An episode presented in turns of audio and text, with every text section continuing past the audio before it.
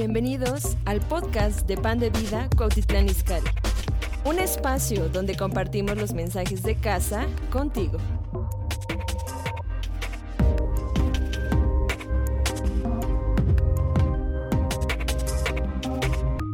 Isaías 60, por favor.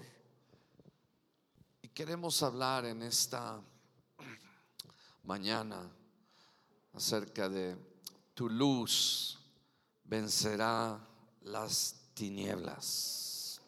Dile a tu vecino, tu luz vencerá las tinieblas. Wow. Y vamos a leer desde el versículo 1 hasta el versículo 3.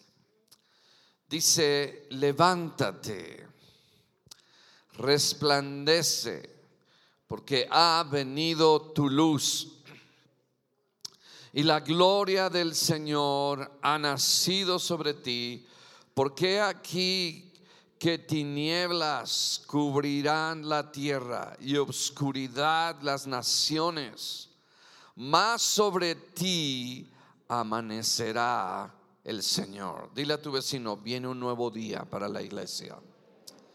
Sí un nuevo amanecer. ¿Cuántos están declarando esto? Dice, y sobre ti será vista su gloria. Y andarán las naciones a tu luz y los reyes al resplandor de tu nacimiento. Y bueno, cuando nos habla el profeta Isaías acerca de esta profecía, acerca de Jerusalén, pero también en alguna manera podemos, ¿verdad?, abrazarla nosotros como creyentes, como la iglesia de Cristo. No solamente el pueblo judío, pero también nosotros que hemos conocido al Señor. Y saben, estamos viviendo tiempos en donde nos dice ahí en el verso 2, dice, tinieblas cubrirán la tierra, oscuridad las naciones. Y creo que todos en alguna manera nos damos cuenta de los tiempos oscuros que estamos viviendo. Y no solamente de los tiempos oscuros en cuanto a las cosas que estamos mirando alrededor de este mundo, pero también la oscuridad en cuanto a entendimiento, en cuanto a que hay oscuridad también en lo espiritual, mis amados. Y Dios nos está llamando, ¿verdad? A que esa luz que hay en nosotros pueda vencer toda tinieblas. Gloria al Señor. Dios nos ha llamado a hacer luz. Dios nos ha llamado a hacer luz. Escucha esto, la única luz que la gente que está en tinieblas puede mirar es tu propia vida. La gente tiene que mirar tu vida. Si tú eres luz en el Señor, la gente va a mirar tu vida. La gente va a ver tu vida. Decir, la única Biblia que ellos pueden leer es tu vida, tus frutos, la manera en que tú vives. Y mis amados, es tiempo de levantarnos. Sí, es tiempo de levantarnos. De verdad yo veo esto con algo, ¿verdad? De Quizás cuando vemos las tinieblas como que quieren abrumarnos, como que las tinieblas nos quieren intimidar. Pero saben una cosa, en medio de las tinieblas Dios nos da una de las promesas más poderosas que existen en la palabra de Dios, que la luz del Señor va a prevalecer. Y estaba eh, pensando, ¿verdad? En lo primero que dice en el verso 1 y quiero que cada uno de nosotros eh, tomemos esta palabra para nuestras vidas. Miren mis amados, en estos momentos nosotros tenemos que tener la luz del Señor, porque algo que yo empiezo a mirar es que muchas veces la iglesia está dejando que las tinieblas influyan en sus vidas. En vez de que la luz influya en sus vidas, dejan que las tinieblas influyan en sus vidas. Y sabes una cosa, en el momento que si nosotros apagamos este auditorio, y me puedes apagar ahorita un momento las luces para ilustrar esto, ¿verdad? En el momento en que vienen las tinieblas, pero en el momento en que se encienden las luces, las tinieblas tienen que salir, gloria a Dios. ¿Están aquí? Las tinieblas tienen que salir. Y lo primero que nos dice el Señor en esta mañana es levántate. Es decir, lo primero es levantarnos. Mis amados, eh, nosotros tenemos que darnos cuenta que si no nos levantamos seremos abrumados por las tinieblas, seremos abrumados por el miedo, seremos abrumados por todos los problemas, por el pecado que está en alguna manera levantándose en este mundo. Pero nosotros tenemos que levantarnos. Dile a tu vecino, tú te tienes que levantar, ¿verdad? El Señor está llamando a la iglesia a levantarse. El Señor está llevando a la iglesia a que nos despertemos, a que despertemos a que nos demos cuenta los tiempos que estamos viviendo. Estamos viviendo tiempos oscuros, pero el Señor está diciendo, iglesia, levántate, despierta. Aleluya. Y, Dios no nos quiere, ¿verdad? Que estemos dormidos. Dios no nos quiere que estemos caídos. Dios no nos quiere ahí postrados, ¿verdad? Haciéndonos las víctimas. No, Dios es más poderoso que toda tiniebla que se levante contra el Señor Jesucristo. Gloria al Señor. Y cuando eh, veo, veo esto de levántate. O sea, no puede, escuchen, no puede venir esa luz en nuestras vidas si primero no nos levantamos. Es decir, cuando estaba mirando este versículo, la primera frase fue la que me llamó más la atención. Levántate, levántate. Digan todos, levántate. Levántate. Y saben, una de las cosas que pienso que el Espíritu Santo nos quiere hablar en esta mañana para levantarnos es que cada uno de nosotros lo primero que tenemos que hacer, mis amados, para que las tinieblas no prevalezcan en tu vida, no prevalezcan en tu caminar con Dios, porque si tú no te levantas, las tinieblas van a invadir tu corazón, tu familia. escuchen, nosotros tenemos que levantarnos y la manera en que el Espíritu Espíritu Santo hablaba a mi corazón que tenemos que levantarnos. Es Número uno, tenemos que levantarnos en oración. Tenemos que levantarnos en oración. Amados, hoy hemos de verdad como que la oración a veces eh, el enemigo se ha encargado de hacerle, verdad, un descrédito para que no perseveremos y no oremos. Pero esa es la manera en que la luz del Señor va a brillar cuando tú te levantes en oración. Cuando yo me levante en oración, están aquí. Hay dos cosas que nos van a hacer levantarnos por encima de las tinieblas. Dile a tu vecino, hay dos cosas que Dios nos va, ¿verdad?, a dar para que nos levantemos por encima de las tinieblas. Y quiero empezar con la primera. Escucha esto. Dios nos habla de levantarnos y cuando dice levantarnos para que las tinieblas no prevalezcan, número uno es la oración.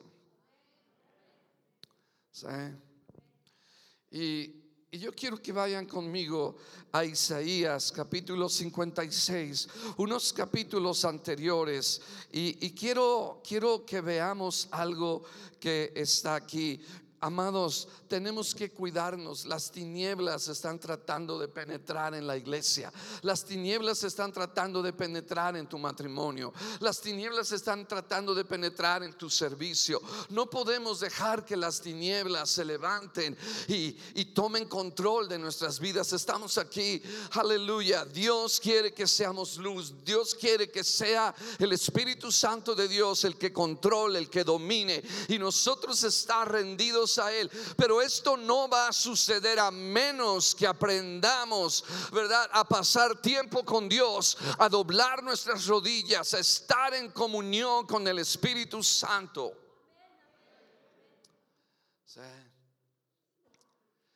¿Saben? He visto en los diferentes capítulos de la Biblia que en cuanto hubo un periodo de oscuridad, hubo gente que se levantó y empezó a levantarse primeramente en oración. Y es como pudieron ellos vencer las tinieblas, la apostasía, la decadencia espiritual. Y, es importante ver que, que, Dios nos quiere que nos levantemos. Y yo quiero que vayan a Isaías capítulo 56, en el verso, si me acompañan conmigo en el verso 6 y 7 dice, dice, ya los hijos de los extranjeros que sigan al Señor para servirle y que amen el nombre del Señor para ser sus siervos, a todos los que guarden el día de reposo para no profanarlo y abracen mi pacto. Fíjense bien, y yo los llevaré a mi santo, están aquí, a mi santo monte y los recrearé en mi casa de oración. Dice, sus holocaustos y sus sacrificios serán aceptos sobre mi altar. Y saben que en el Nuevo Testamento Dios nos habla a nosotros ahí en Pedro que nosotros tenemos que ofrecer sacrificios espirituales agradables a Dios por medio de Jesucristo. Sí, pero ahora escuchen, yo nunca había visto esto, pero es algo que quiero compartírselos y lo tengo ardiendo aquí en mi corazón. Quiero que vean aquí en el capítulo 56, yo quiero que después lo lean, no lo voy a leer todo, pero se los voy a resumir. Sucede esto, hay dos hay dos personas, ¿verdad?, que quieren hacer la voluntad de Dios que quieren abrazar el pacto del Señor, que quieren guardar el, el día de reposo o el día de descanso. Y habla de el extranjero y habla del eunuco. Y yo dije, bueno, el eunuco, ¿quién sería hoy en día? Nosotros que estamos aquí. Y una de las cosas que pensé es, somos nosotros aquellos que estamos, ¿verdad?, cuidando a la novia, aquellos que en alguna manera, ¿verdad?, estamos protegiendo a la novia y no podemos tocarla en el sentido de no podemos nosotros, ¿verdad?, destruir a la novia. Somos eunucos, somos eh, líderes espirituales, oficiales que están trabajando para el reino de los cielos. Somos esos eunucos que tenemos que inspirar. Escuchan esto. Somos estos eunucos que nosotros tenemos que inspirar a que la novia se arregle, a que la novia se prepare, a que la novia se santifique. Aleluya. Para encontrar muy pronto con su Señor. Somos esos eunucos, gloria a Dios, que han sido separados con la única misión de preparar a la novia. Y esta palabra es para ustedes, es para mí. El Señor nos llama, ¿verdad? Le llama a los eunucos y a los extranjeros. Y les dice, ustedes que han abrazado mi pacto, ustedes, ¿verdad? Que han guardado mi, mi día de reposo. Es decir, que guardamos un día, ¿verdad? De descanso para el Señor donde podemos estar con Él. Estamos aquí, es el principio del descanso. No es un legalismo, pero sí es un principio de que todos tenemos que tener un día de descanso y meter a Dios en nuestro descanso, considerar a Dios en nuestro descanso, decirle que Él venga a nuestro descanso. Aleluya.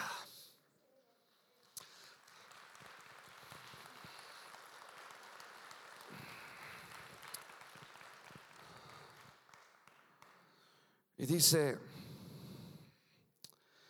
verso 6. Ok, ya hablé de los eunucos, ahora de los extranjeros. ¿Cuántos somos gentiles? Creo que aquí no hay ningún judío, ¿verdad? Sí. Yo no sé, nosotros amamos Israel, pero de repente hay personas aquí aún mismo de pan de vida que estuvieron en pan de vida, agarran monte y ahora se quieren convertir en judíos. Yo soy frijolito y moriré como frijolito. Yo soy Mexican Curious, aleluya, nacido en Nopalilandia y seguiré siendo mexicano siempre, gloria a Dios. Y eso no me hace menos ni me hace más, ¿verdad? Amo a mis hermanos judíos, los amo, los respeto, pero sabes, eso no te va a hacer más espiritual.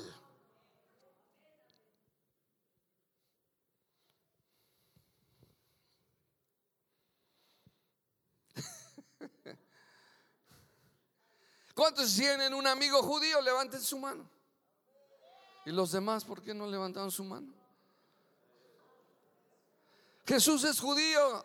A ver, te voy a dar otra oportunidad. ¿Cuántos tienen un amigo judío? Ahí arriba como que están dormidos, gloria a Dios. Les voy a decir al Señor que les mueva un poquito el mesón. Ah, no es cierto. Bueno, ¿no dice la Biblia que cuando oraron tembló? Entonces, ¿por qué se espantan? El punto es que si tiemblan, que sean llenos del Espíritu Santo.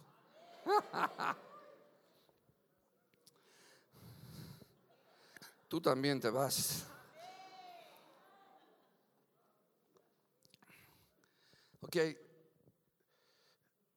La primera frase es levántate. Sí, en oración. No van a poner las tinieblas contra ti si tú te levantas. Ahora, vamos otra vez. Verso 6. Fíjense bien. Algo que... Verso 6. Y a los hijos de los extranjeros, ahí dice mexicanos en mi versión. Dice que sigan al Señor para servirle y que amen el nombre del Señor para ser sus siervos. Fíjense bien. A los extranjeros que sigan al Señor para servirle y que amen el nombre del Señor para ser sus siervos, a todos los que guarden el día de reposo para no profanarlo y abracen mi pacto. Entonces, la pregunta del verso 6 es esta. ¿Cuántos quieren seguirlo y servirlo y amar su nombre? A ver, lo, lo, vuelvo a repetir porque esto quiero que lo vean. ¿Cuántos quieren? Porque eso es lo que está diciendo el verso 6. Por favor, no pierdan la atención. Concéntrense en lo que están oyendo. Porque nos tiene que caer el 20, mis amados. A veces oímos tantas predicaciones, tantas cosas, ¿verdad? De enseñanzas. Pero tenemos que capturar esta palabra en nuestros corazones. Porque si no es así, las tinieblas van a prevalecer contra tu vida. Y esa no es la voluntad de Dios. Y la palabra de Dios nos dice, y a los hijos de los extranjeros que sigan al Señor. Fíjense, ¿cuántos quieren seguir al Señor? ¿Cuántos quieren servirle?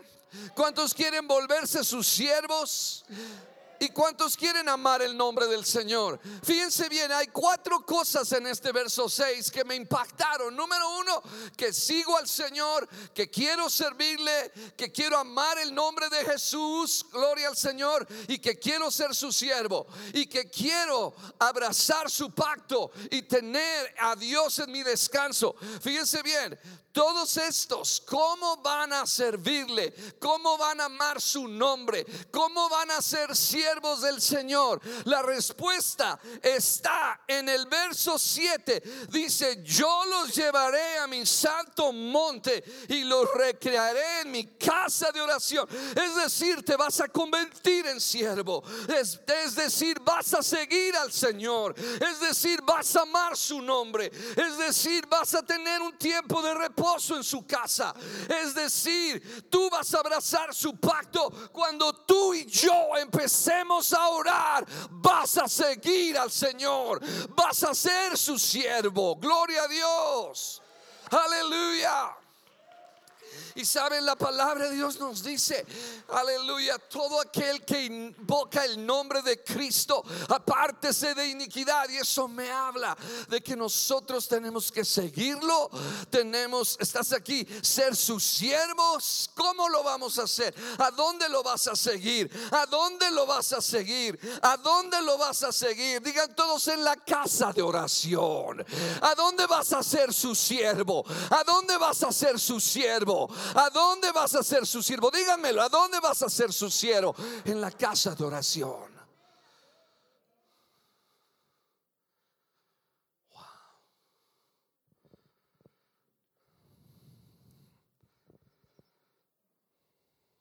Y los llevaré a mi santo monte. Y es decir, cuando habla el verso 7, dice a mi santo monte, está hablando de un lugar santo. Está hablando de un lugar. Están aquí donde hay santidad y oración. Los llevaré a mi santo monte y los recrearé. Esta palabra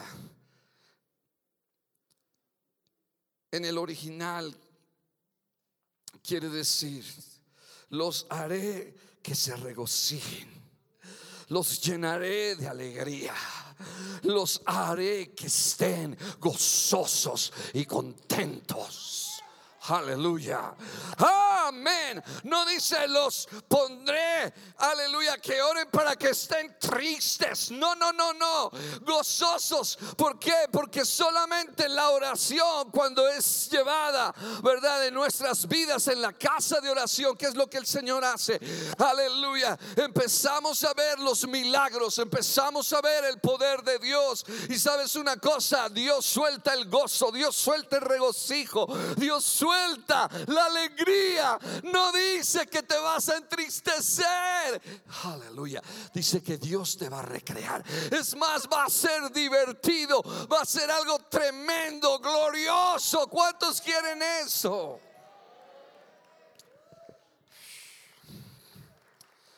Wow. Dice aquí, los llevaré a mi santo monte y los recrearé.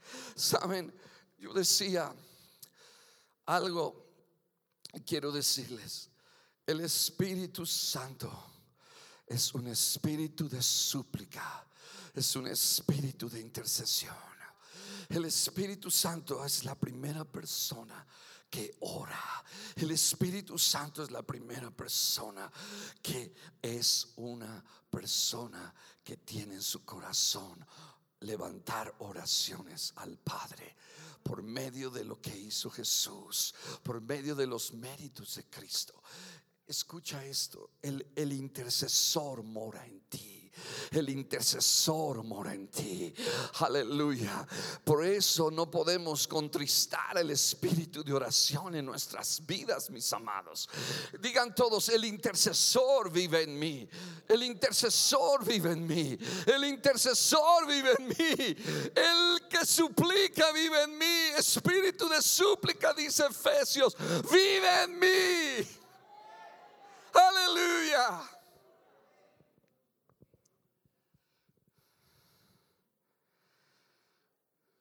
Dice, yo los llevaré. Está hablando a quién, a quién, a quién les está dando esta promesa. Según el capítulo 56, y bueno, a nosotros por supuesto, pero en el capítulo 56 se lo está dando al extranjero y al eunuco. ¿Ya me han seguido? ¿Ok? ¿Estamos? Y los recrearé en mi casa de oración. Sus holocaustos y sus sacrificios serán aceptos sobre mi altar porque mi casa, ¿saben una cosa? Mientras no hay oración no podemos ofrecer sacrificios espirituales. Y no tengo tiempo, es otro tema, pero quizás hable de los sacrificios espirituales que Dios nos manda a nosotros en este tiempo como sacerdotes de Él en Cristo. Pero dice el verso 8, dice el Señor, el que reúne a los dispersos de Israel. Wow. Fíjense cómo la oración hace la obra inmediatamente. empieza aquellos que han sido dispersos, aquellas ovejas perdidas, aquellos que están en tinieblas, Dios los empieza a traer. Dios los empieza a traer del norte, del sur, del este, del oeste. Wow, gloria a Dios. Pero ahora, fíjense bien, escuchen. En el verso 9 dice, todas las bestias del campo, todas las fieras del bosque, venid a devorar. Y luego en el verso 10, acuérdense que el contexto es casa de oración.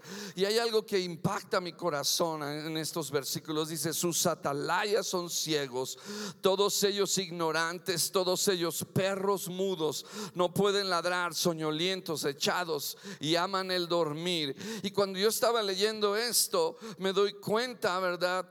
¿Verdad? Que del verso 10 al verso 12 son personas que rehusaron la invitación escuchen, rehusaron la invitación de ir a la casa de oración, rehusaron la invitación del Espíritu Santo a volverse personas que aman la oración, que aman la comunión con Dios. Sabes, es cierto, cuando dejamos nosotros de orar, empezamos, en vez de ser atalayas, en vez ¿qué es una atalaya? Es una atalaya, es alguien que está, ¿verdad?, en una torre y está mirando un peligro o está viendo el enemigo y está para avisar lo que viene en contra de esa ciudad, ¿no es cierto? Y dice, pero los atalayas son ciegos. ¿Y saben por qué son ciegos? Porque no oran.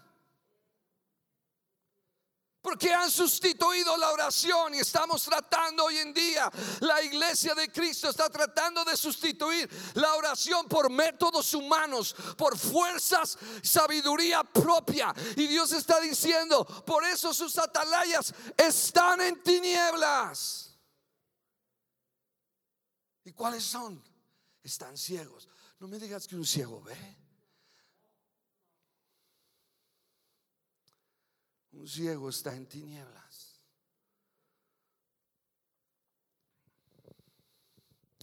Toma en serio esto.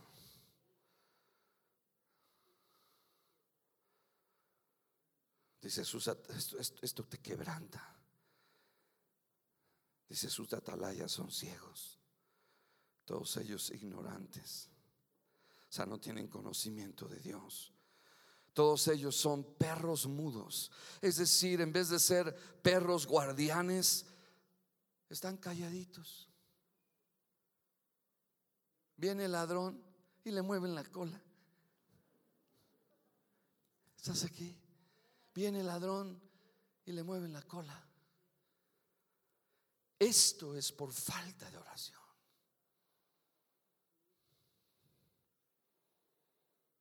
Y los pastores mismos no saben entender. Todos ellos siguen sus propios caminos. Cada uno busca su propio provecho. Cada uno por su lado. Y luego fíjense lo que dicen, la decadencia espiritual cuando dejamos de estar en la casa del Señor. O sea, vean por favor, vean por favor, vean por favor la diferencia de la promesa a los eunucos y a los extranjeros que han abrazado su pacto, que han, ¿verdad?, decidido seguir al Señor y ser siervos a estas personas que está fotografiando el profeta de Dios. Y es entonces cuando nosotros si estamos en una complacencia en la carne. Tenemos que arrepentirnos, mis amados. Tenemos que volvernos a Dios. Tenemos que hablar la verdad y decir, Señor, yo no quiero ser un atalaya ciego. Yo no quiero ser el atalaya ciego para mi familia. Yo quiero ser ese guía. Yo no quiero ser un hombre somnoliento. Por eso el Señor nos está diciendo, levántate, levántate, levántate.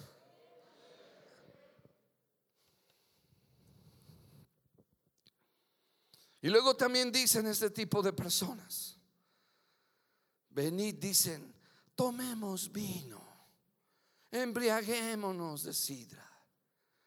Y sería el día de mañana como este, o mucho más excelente. Es decir, hagamos fiesta, tengamos pachanga. Y el mexicano le encanta la pachanga. ¿No es cierto? Esos no vinieron, gloria a Dios. O sea, a veces preferimos algo que es trivial, que es secundario, cuando nos dicen, va a haber velada de oración.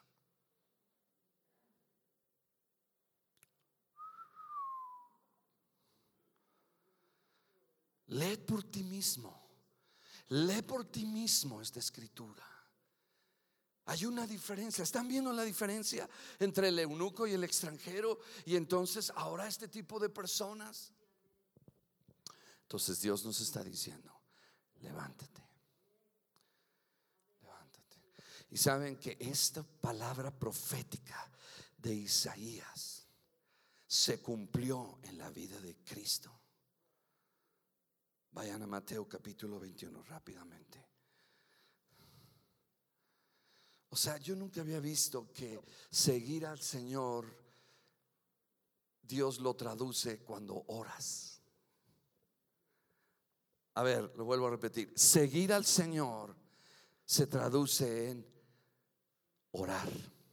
Ser siervo del Señor se traduce en orar amar el nombre de Cristo, invocar el nombre de Cristo se traduce en vivir una vida apartada del mal. Eso quiere decir amar el nombre del Señor. ¿Estás aquí? O querrá decir que amar el nombre del Señor es decir, Jesús te amo, invoco el nombre de Jesús y robo y miento y odio y me echo un taco de prójimo. ¿Estás aquí? Eso es amar el nombre del Señor. Por eso dice, los voy a llevar a mi monte santo.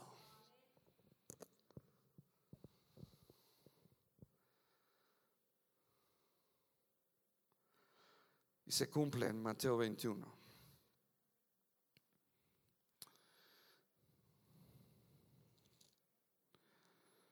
Verso 12 dice, y entró Jesús Y entró Jesús, ponle ahí, en mi casa entró Jesús. entró Jesús en pan de vida, gloria a Dios. Y bueno, si entra y quita todo aquello que no le gusta, gloria a Dios. Que Dios nos ayude a recibir su corrección. Aleluya. Algunos piensan y dicen, es que Jesús pecó. Pues ¿qué le pasó? Se le subió la autoridad o qué onda. No, no, no pecó. Hizo lo perfecto. Hizo la voluntad de Dios. Aleluya. Cuando tienes el celo de tu Padre Celestial. Aleluya. Y ves que Satanás ha entrado a gobernar la iglesia. Y ves que Satanás lo que ha querido hacer es que sea quitada la oración y sea quitada la adoración a Dios. Entonces eso fue lo que causó molestia en el Señor. ¿Cuántos de ustedes se enojan? Levánteme su mano. ¿Cuántos se enojan cuando te hacen una injusticia? A ver, levántame la mano, levántame la mano. ¿Cuántos se enojan cuando, verdad, este te dicen pues que pues ya le entregues tu quincena a un desconocido?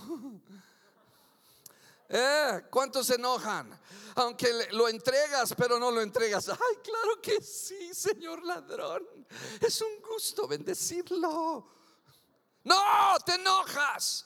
Te sientes impotente. Y de la misma manera Jesús estaba con ese celo en su corazón. Entró Jesús en el templo de Dios y echó fuera a todos los que vendían y compraban en el templo y volcó las mesas de los cambistas y las sillas de los que vendían palomas. O sea, porque todo era, ¿verdad? Las ganancias, ¿verdad? Abusaban. Había el cambio de divisas. Estás aquí en el impuesto del templo, la venta de animales. Todo era un negocio. Y verso 13 dice, fíjense y les dijo, escrito está, refiriéndose a Isaías, escrito está, mi casa de oración será llamada, mas vosotros la habéis hecho cueva de negociantes. Así dice, de negociantes. Ah. Le estamos robando a Dios el tiempo que es para la oración.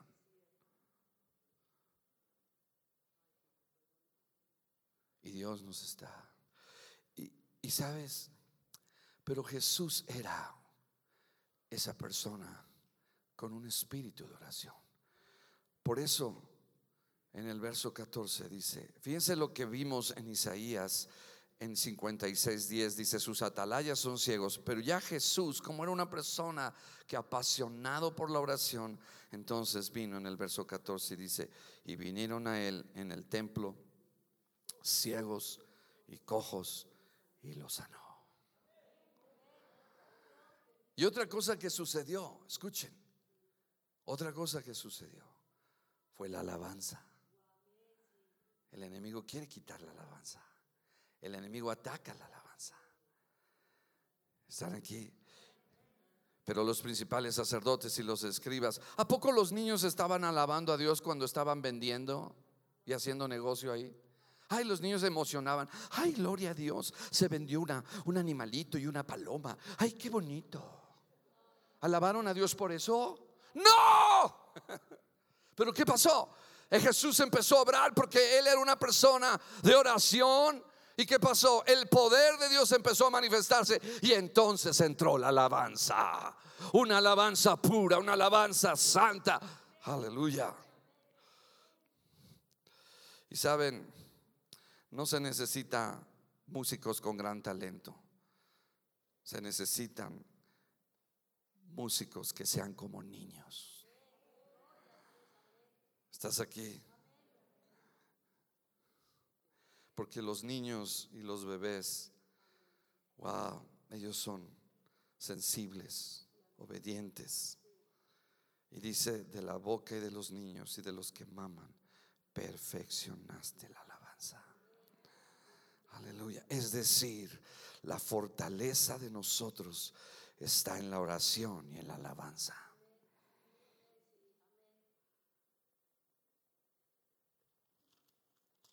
Amén.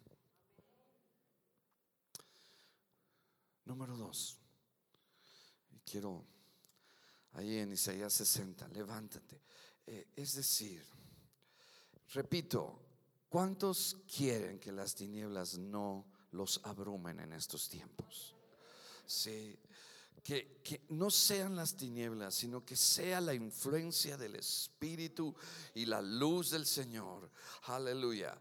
Por eso muchas personas y aún creyentes están llenos de miedo, llenos de temor, llenos de depresión, desanimados. ¿Por qué? Porque las tinieblas los han invadido y no se las sacuden. Dile a tu vecino, sacúdete la tiniebla y entonces no se dan cuenta que son poderosos, no se dan cuenta que son los que Dios ha puesto para este tiempo. Aleluya, para vencer las tinieblas, no para que las tinieblas nos venzan. Somos puestos por Dios para alumbrar, para que el mundo nos vea. Gloria al Señor, aleluya.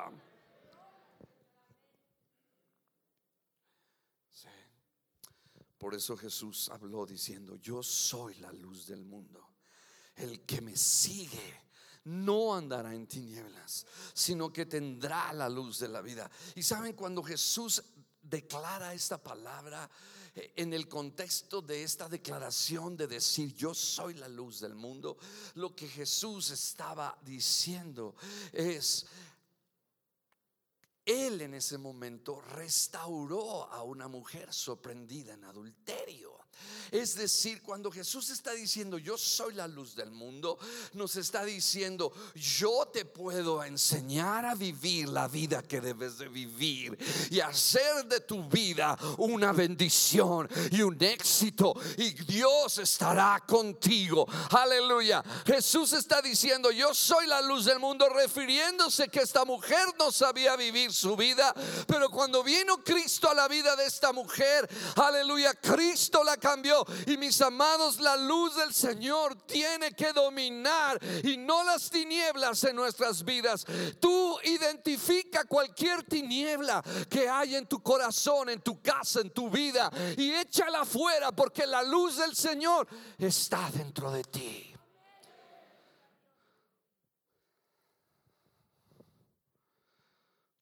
Estás hablando en el capítulo 60 dice, levántate. Y la segunda cosa que nos va a hacer levantarnos, escuchen esto, para nosotros poder ser luz en medio de las tinieblas. Vamos al libro de Hebreos.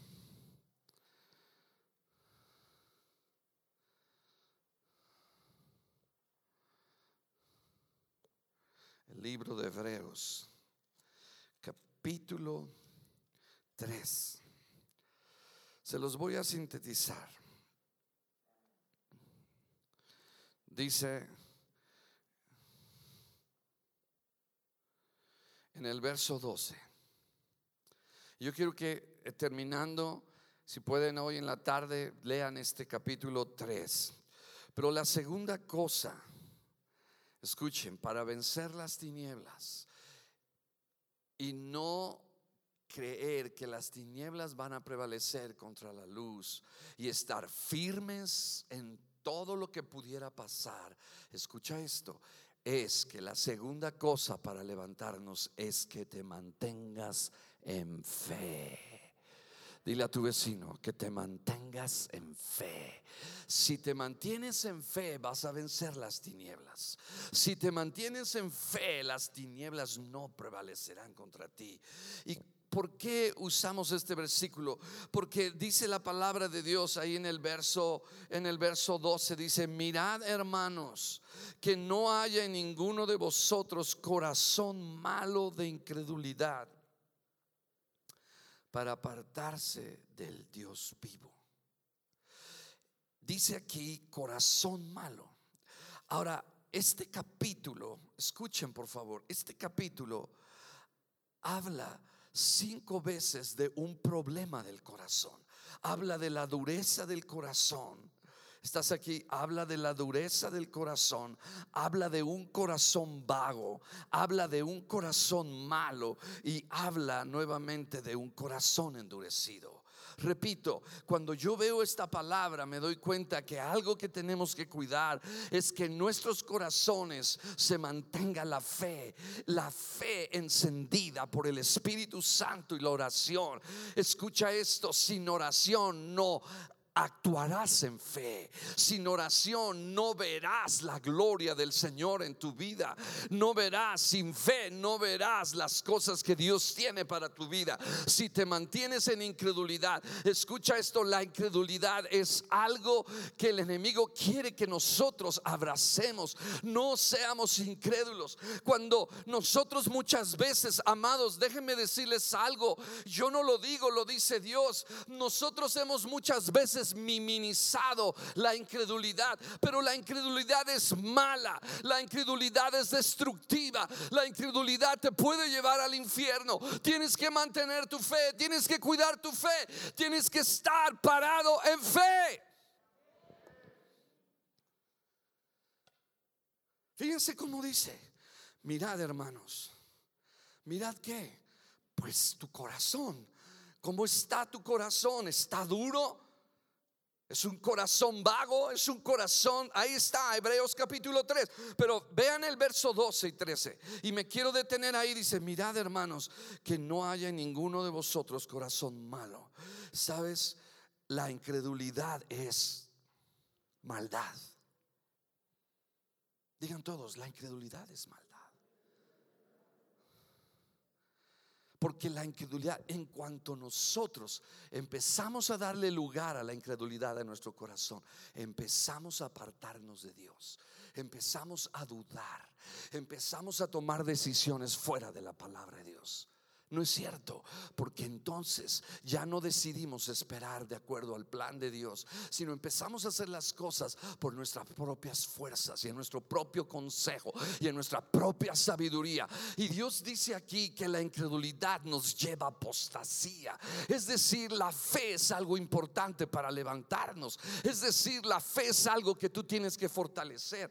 Y miren lo que dice el siguiente versículo. Y esto fue lo que más me impactó de este versículo de esta parte de este capítulo, dice, antes, o sea, es decir, antes de que tome la incredulidad señorío en tu vida, Estás aquí, te lo estoy parafraseando en el verso 13. Fíjense, antes, de acuerdo al verso 12, pero antes de que la incredulidad tome señorío en tu vida, dice, exhortaos los unos a los otros cada día. Es decir, la palabra exhortar también ahí se traduce como animaos. Y Dios nos está diciendo que cada día, cada uno de nosotros, tú tienes que animar a tu esposa. Yo tengo que animar a mi esposa. Tú tienes que animar a tu esposo. En cuanto a qué animarnos a seguir creyendo en Dios, mis amados. Porque el enemigo nos está bombardeando cada día, cada mañana. Él está tratando de que perdamos nuestra fe, de que perdamos nuestra esperanza. Esa es la invasión de las tinieblas. Y no nos puede suceder. Pero yo veo una generación, yo veo en ustedes que son gente de oración, gente que se levanta en fe, gente que protege su fe, gente que está animando en la fe a otros. Ahora, Escuchen lo que dice aquí.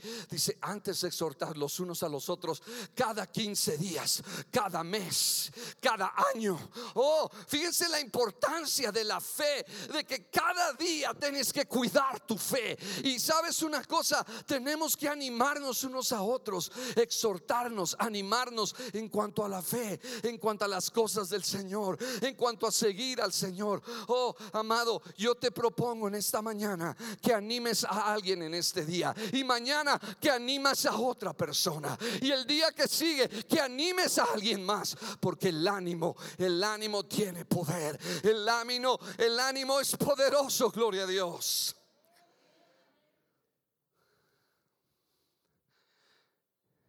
Antes exhortad los unos a los otros. Digan todos cada día. Digan todos cada día. O sea, los siete días de la semana tú tienes que dar una palabra de ánimo.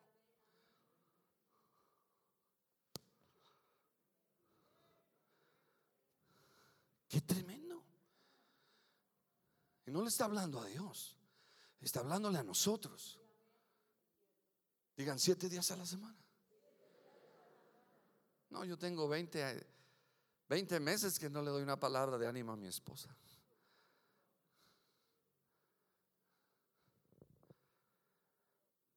Entre tanto que se dice hoy. Me, llamó la atención, después de esos dos puntos, dice dos puntos, hoy, punto y coma. Y yo dije, hoy, ¿qué está diciendo hoy? Lo que el Señor está diciendo aquí es que el día, el día de hoy, escucha, de acuerdo a Hebreos capítulo 3, en el verso 7, dice, por lo cual, como dice el Espíritu Santo, si oyeres hoy su voz. ¿Estás aquí? Si oyeres hoy su voz. Es decir, lo que el Señor está diciendo. Eh, digan todos, lo que el Señor está diciendo es que el día de hoy, domingo, vas a oír la voz de Dios.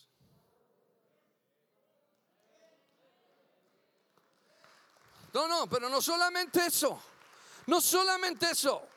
Hoy y mañana también la vas a oír. El punto es que cada día de tu vida, hoy estás yo te estoy entregando esta palabra, pero yo no sé si tú la vas a poner por obra. Yo no sé si tú vas a endurecer tu corazón o vas a abrazar y decir, sí Señor, necesito ya tomar una decisión radical con todo mi corazón y empezar a levantarme en oración para que las tinieblas no me abrumen. Y tengo que levantarme en mi fe para que yo me pueda mantener firme hasta que tú vengas, gloria a Dios. Repito, cinco cosas, cinco corazones en este capítulo. Corazón duro, corazón malo, estás aquí, corazón vago, corazón endurecido. Y todo eso lo está diciendo aquí porque la incredulidad, mis amados, nos hace que perdamos las promesas y el destino que Dios tiene para nuestras vidas.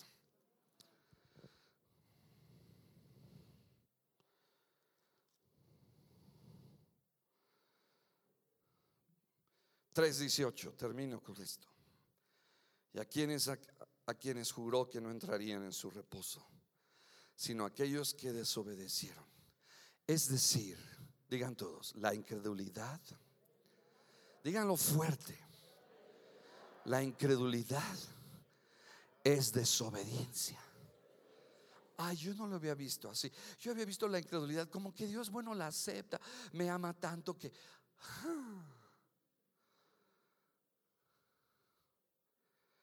Verso 19. Y vemos que no pudieron entrar a causa de la incredulidad. Wow. Ánimo, dile a tu vecino. Ánimo, levántate. Levántate. Es más, dile, mañana me puedes mandar un mensaje de ánimo. mañana me puedes mandar un mensaje de fe. ¿Cuántos podemos hacer? ¿Cuántos saben que lo necesitamos? ¿Por qué dice cada día? Pregúntame, ¿por qué dice cada día? Porque cada día el enemigo te está hablando. Ay, no me digas eso, pastor. Terminamos. Isaías 60. La fe y la oración nos hará resplandecer y vendrá su luz y la gloria del Señor nacerá en nosotros. Y escuchen, porque aquí que tinieblas cubrirán la tierra y oscuridad las naciones, más sobre ti, más sobre ti, gente de oración más sobre ti gente de fe.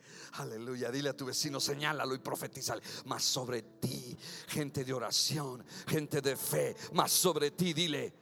Más sobre ti amanecerá el Señor. Y dile, y más sobre ti será vista su gloria.